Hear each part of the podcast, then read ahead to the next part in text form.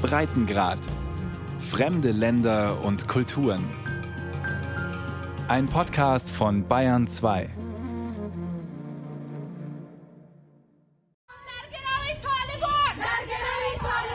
Mut ist in diesen Tagen weiblich in Afghanistan. Die Burka ist nicht unser Hijab, skandiert eine Gruppe Frauen auf einer Straße im Zentrum Kabuls. Macht Afghaninnen nicht zu Geiseln, fordern sie. Jemand hat diese Szene gefilmt, damit sie über soziale Netzwerke verbreitet werden kann. Die Botschaft der Frauen, wir tragen ein Kopftuch, aber wir verhüllen nicht unser Gesicht. Sie demonstrieren ganz absichtlich an diesem Ort, denn nebenan ist ein Ministerium, ein ganz besonderes. Es heißt Ministerium zur Verbreitung der Tugend und zur Verhinderung des Lasters. Nach ein, zwei Minuten tauchen mehrere Taliban auf. Sie stoppen die Frauen, fangen an zu diskutieren. Am Ende landen sie für einige Stunden auf einer Polizeiwache, meldet ein örtlicher Sender. Ein glimpflicher Ausgang eines mutigen Protests.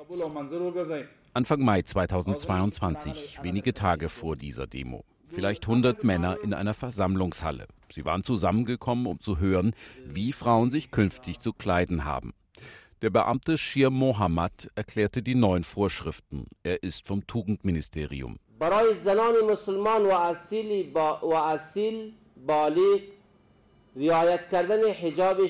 Für alle ehrenvollen afghanischen Frauen ist das Tragen des Hijab notwendig. Zur Erläuterung des Hijabs. Jede Kleidung, die den Körper bedeckt, ist ein Hijab, aber die Kleidung sollte nicht so dünn sein, dass sie den Körper entblößen kann oder so eng, dass Körperteile zu sehen sind. Hibatullah Achunzada, der oberste Führer der Taliban, wünsche, dass Afghaninnen idealerweise eine Burka tragen sollen, als spezielle Form des Hijab.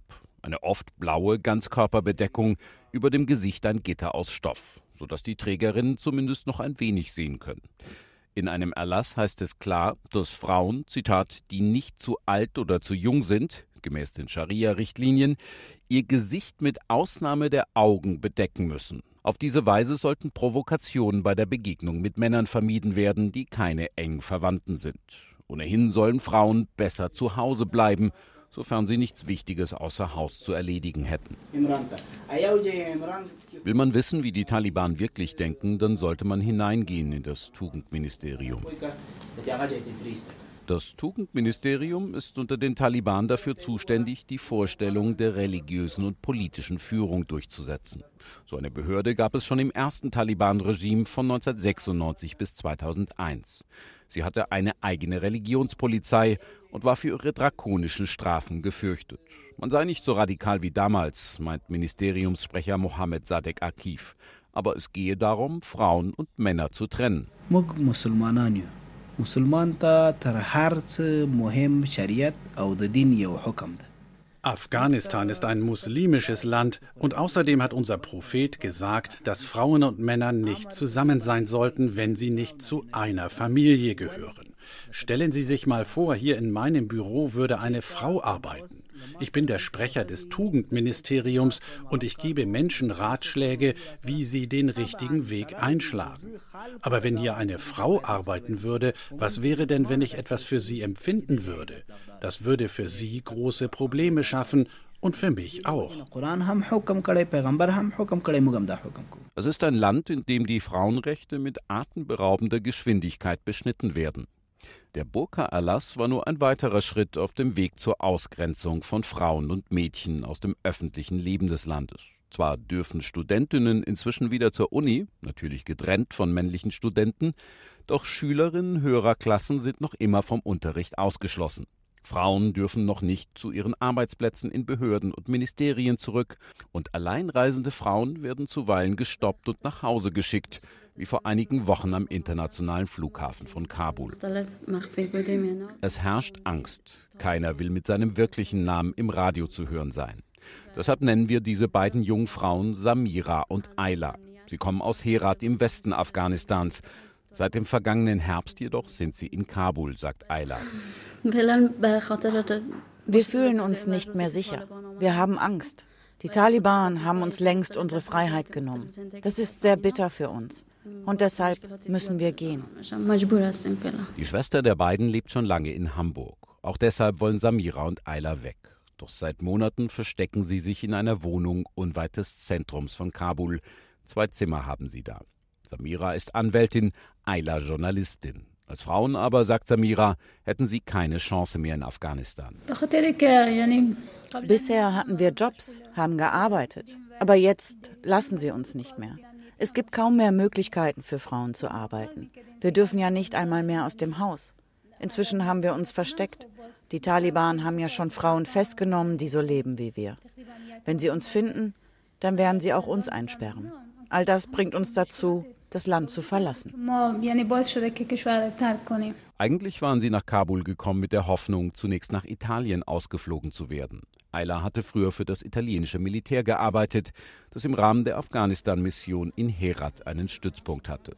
Doch nicht lange nach dem Gespräch schrieb ihn ihr Unterstützer aus Italien, er könne nichts mehr für sie tun.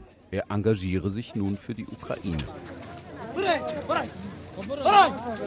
Es herrscht eine aggressive Stimmung hier vor dem Passamt von Kabul.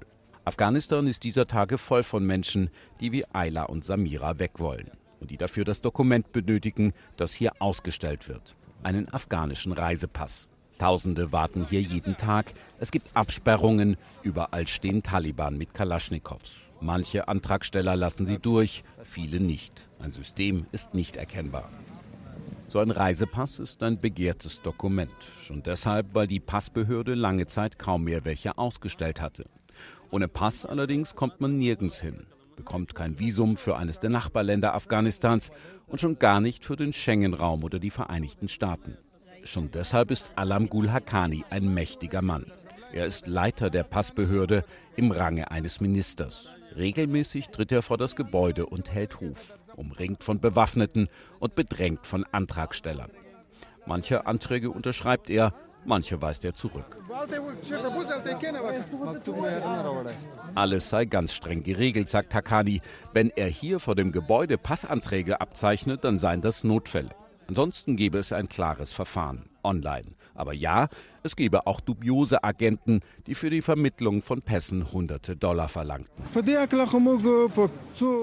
Wir lassen nicht zu, dass irgendwelche Vermittler Geld kassieren. Wir haben schon 300 von ihnen aus dem Verkehr gezogen und den Sicherheitsbehörden übergeben.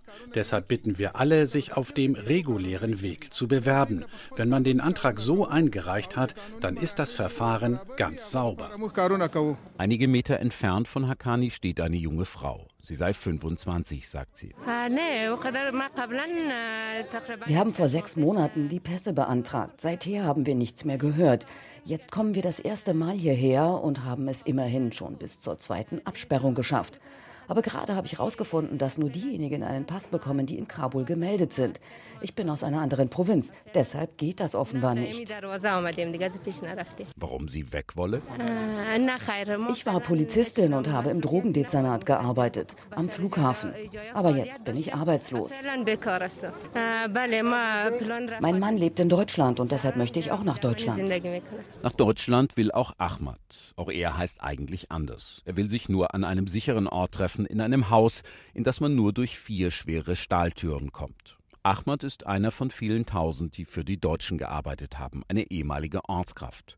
Er war nur einige Wochen lang Übersetzer für die Bundeswehr im nordafghanischen Kundus. 2010 war das. Er zeigt Dokumente von damals.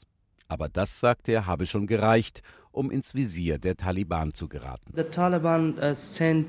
uh, die Taliban haben zweimal Drohbriefe geschickt, in denen gefragt wurde, wo ich denn sei. Sie wollten mich sprechen, hieß es. Sie wollten mich verhaften, glaube ich. Jetzt suchen sie mich. So they want to arrested me. So they are right now. Mit seiner Familie hat er Unterschlupf in Kabul gefunden, hat Helfer in Deutschland, die ihm aus dem Land helfen wollen. Doch Kabul wurde nicht zu einer Zwischenstation von einigen Tagen oder vielleicht Wochen. Es wurde zur Endstation für Ahmad. I sent many, many emails to Bundeswehr. Ich habe viele E-Mails an die Bundeswehr geschickt. Helft uns, wir sind in Gefahr, wir haben Familie hier. Was können wir hier tun? Wir haben Angst vor den Taliban. Wenn sie uns finden, bringen sie uns um.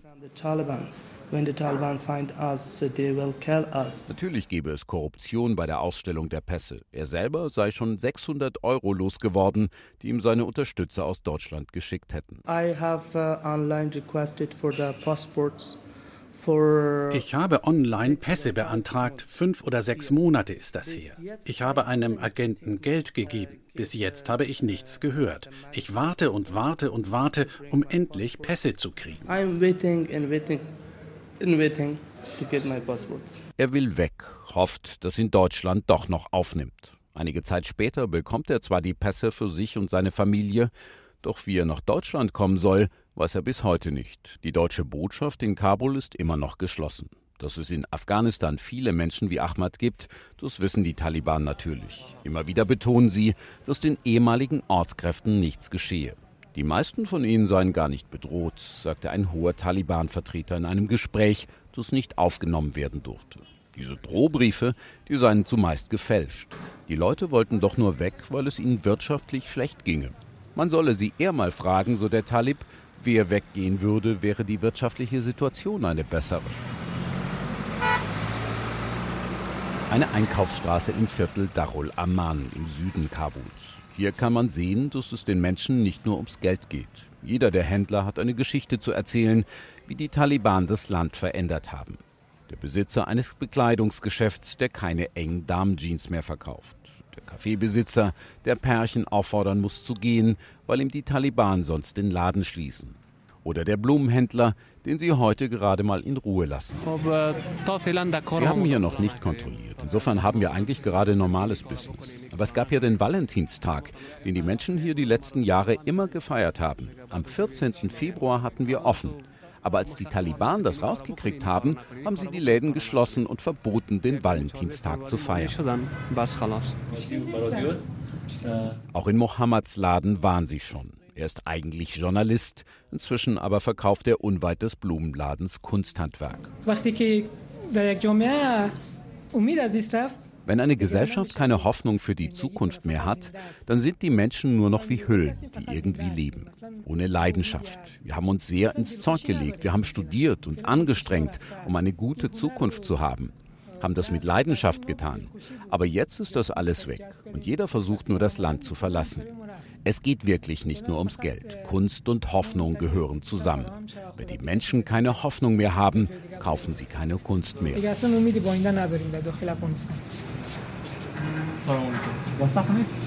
Ein Buchladen in einer Passage auf der gegenüberliegenden Straßenseite. Es gehe ihm schlecht, sagt der Händler, es komme kaum noch wer. Ich habe 90 Prozent weniger Kunden. Die Mehrheit war weiblich. Die kommen nicht mehr. Weil sie keinen Zugang mehr haben zu Bildung, können Frauen auch nicht mehr mit Büchern arbeiten, so wie bisher. Der Buchhändler sitzt mit einem anderen Mann zusammen. Sie hätten gerade über ein Buch gesprochen, meint dieser, und beraten, ob sie dieses Buch verbrennen sollten. Ich bin der Übersetzer, er ist der Verleger. Wir haben über ein Buch gesprochen, das wir vergangenes Jahr gedruckt und seither unterm Ladentisch verkauft haben. Eine Salman Rushdie-Übersetzung. Ich kann mir nicht vorstellen, das Buch zu verbrennen. Ali Jafari nennt er sich. Das sei ein Pseudonym, unter dem er das Rushdie-Buch übersetzt habe. Zwei Jahre, acht Monate und 28 Nächte heißt es. Ali Jafari hat es aus dem Englischen ins Persische übertragen, das auch hier in Afghanistan gesprochen wird. Uh, es geht um eine Diskussion zweier islamischer Philosophen, die Salman Rushdie fortgesetzt hat. Als die beiden noch lebten, hatten sie einen Konflikt miteinander. Rushdie hat diese Diskussion sozusagen weitergeführt und festgestellt, dass wir keine Religion brauchen. Wir können unsere Moral selbst definieren, was gut und was böse ist. Wir brauchen also keinen Islam, kein islamisches System, das das für uns tut. Deshalb sind diese Leute, die Taliban, eigentlich alle Radikal-Islamisten gegen dieses Buch. Eine Provokation für die Extremisten und ein Risiko für alle, die mit dem Buch zu tun haben. Yeah, it was existed before. Es gab schon vorher ein Risiko. Es gab ja dieses Todesurteil gegen Salman Rushdie durch islamische Länder. Als wir die Entscheidung trafen, das Buch herauszugeben, haben wir das Risiko angenommen. Aber jetzt ist es anders, viel schlimmer als jemals zuvor. Das hatten wir nicht erwartet. uh, Während er das sagt, schaut er sich um, ob sich wer dem Laden nähert. Ali Jafari hat Angst. Er will hier nicht weitersprechen. Am Abend meldet er sich mit Sprachnachrichten und erzählt die ganze Geschichte. Wir waren zu fünft. Ich war der Übersetzer. Wir hatten einen Redakteur für die Übersetzung, einen Textlektor, einen, der alles getippt hat und einen Designer hatten wir auch. Sie hätten schon Bücher von Gabriel García Márquez und Pablo Neruda übersetzt. Wir hatten beschlossen, andere, verbotene Bücher zu übersetzen, um diese Ideen zu verbreiten, damit die Menschen eine andere Perspektive bekommen. Dieses Buch von Salman Rushdie war das dritte Buch, das wir übersetzt und veröffentlicht haben. Das Buch habe ihn sofort fasziniert, sagt Ali Jafari, auch weil er Bezüge zu seinem Heimatland entdeckt habe. Ein Teil dieser Geschichte spielt in Afghanistan. Natürlich erwähnt der Autor Afghanistan nicht. Er nennt es das Land A und spricht dann über die Geschichte dieses Landes. Und mir wurde klar, das ist Afghanistan. Und bei dem Krieg, der dort stattfand, gibt es immer eine gute Seite und eine schlechte. Die Taliban kommen darin sogar vor. Sie kämpfen für die schlechte Seite. Das ist lustig. Nein, das ist auch wahr. Er schickt Bilder per WhatsApp. Das Original auf Englisch mit dunkelblauem Einband, daneben seine Übersetzung ein ähnliches Design in hellerem Blau. 1000 Stück hätten sie davon gedruckt, 200 unterm Ladentisch verkauft. 800 hätten sie nun versteckt. Verbrennen, wie vom Verleger vorgeschlagen, wolle er sie nicht. Nach einer Pause von ein paar Tagen meldet sich Ali Jafari plötzlich wieder. Sie hätten die Bücher gefunden, sagt er. Wir hatten keine Zeit, sie woanders zu verstecken. Das war einfach nicht leicht, weil es 800 Exemplare waren. Er selbst halte sich woanders auf, es gehe ihm gut. Dennoch ist er sehr niedergeschlagen, das hört man ihm an. Ihre Gruppe habe sich inzwischen aufgelöst. Drei von ihnen seien schon im Iran. Die vierte, eine junge Frau, verstecke sich wie er selbst. Sie hätten Todesangst. Mm, yeah, there are some rough time for us, but it shall pass too. Das seien harte Zeiten für sie, aber sie werden vorübergehen, sagt der Übersetzer.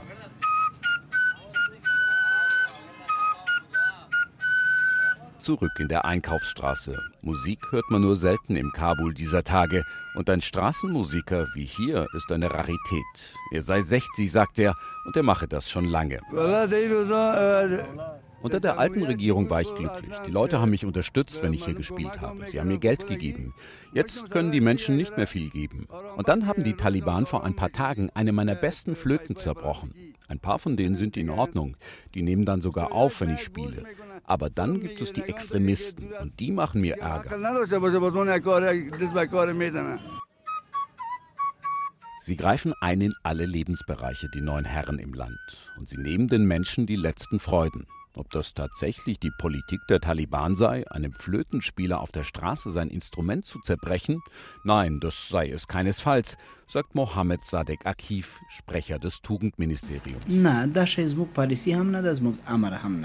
Der Auftrag unseres Ministeriums ist es nur, Ratschläge zu geben. Wir bestrafen sie nicht, wir zerbrechen nicht ihre Instrumente. Nur wenn die Musik zu laut ist und die Leute in der Gegend stört, dann gehen wir hin und beenden das. Aber nochmal, keine Bestrafung, kein Zerstören der Instrumente. Wie aber gehen die Taliban dann mit Musik um? Ist sie vollkommen verboten? Wenn Sie in der Stadt waren, dann haben Sie ja vielleicht festgestellt, dass die Leute Musik spielen in ihren Autos, von CDs oder USB-Sticks. Es gibt Veranstaltungen, Hochzeiten, wo jemand Musik macht. Da gehen wir nicht hin, halten die Leute davon ab oder machen Instrumente oder Player kaputt. Aber wir geben da schon Ratschläge, das tun wir. Früher wurde in der Öffentlichkeit Musik gespielt, aber nun mit dem Regimewechsel haben sich auch die Menschen geändert. Akademische Konferenzen zum Beispiel beginnen mit der Lesung aus dem Koran. Aber es ist keineswegs so, dass Musik komplett verboten wäre in Afghanistan.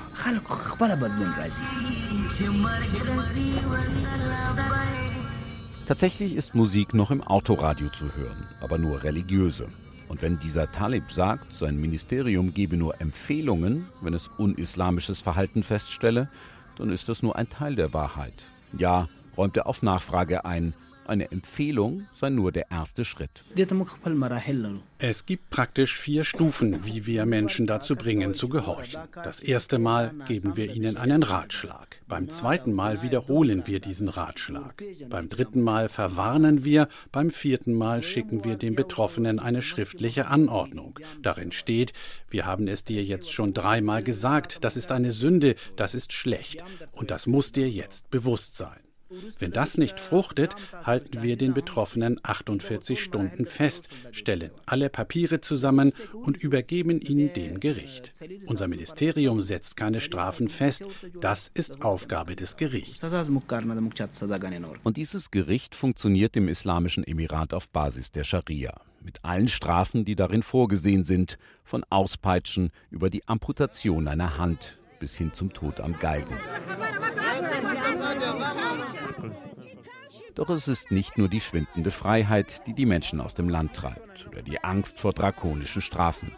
Es ist auch die pure Not, der Hunger, wie hier in der Großstadt Herat an der Grenze zum Iran.